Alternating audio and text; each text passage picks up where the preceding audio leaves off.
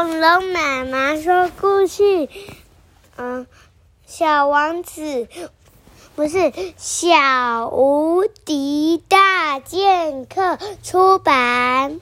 什么？嗯，我看是什么出版？好像是什么出版？哈，你不会，看不懂了吧？小天下出版。哪是？完全不是。福地出版。哈哈哈哈！相遇福地。什么？不是福地。是啊。怎么福地好难呢？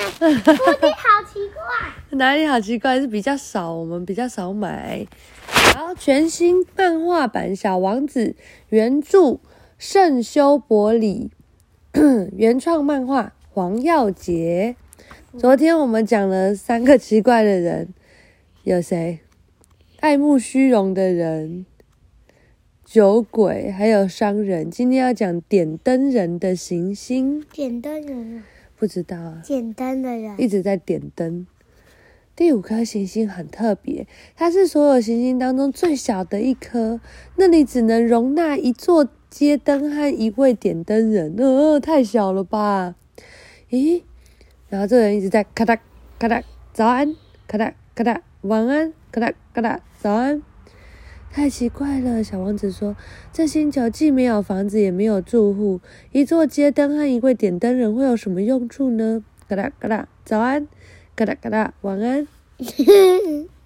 真的太奇怪了，也许他是个怪人，但是总不会比国王、爱好虚荣者、生意人和酒鬼来的怪吧？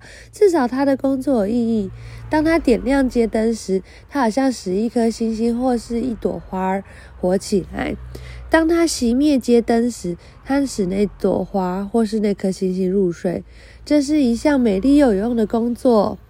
早安。早安，嘎哒嘎哒，晚安，嘎哒嘎哒，早安，嘎哒嘎哒。嗯，他就一直在做这。小王子问他说：“为什么你刚刚把你的街灯熄灭掉呢？”他说：“这是规定。”早安。小王子问他说：“什么是规定啊？”就是熄灭掉我的街灯，嘎哒嘎哒，晚安。但你为什么又把它点亮了呢？这也是规定。小王子说：“我不明白耶。”接灯点灯人说：“没有什么要明白的，规定就是规定。”嘎哒嘎哒，早安，嘎哒嘎哒，晚安。我在这里做一件很繁重的工作，这规定原先是很合理的。我早上熄灯，晚上点亮它，白天剩下的时间我可以休息，晚下晚上剩下的时间可以睡觉。那么这些规定哪里改了呢？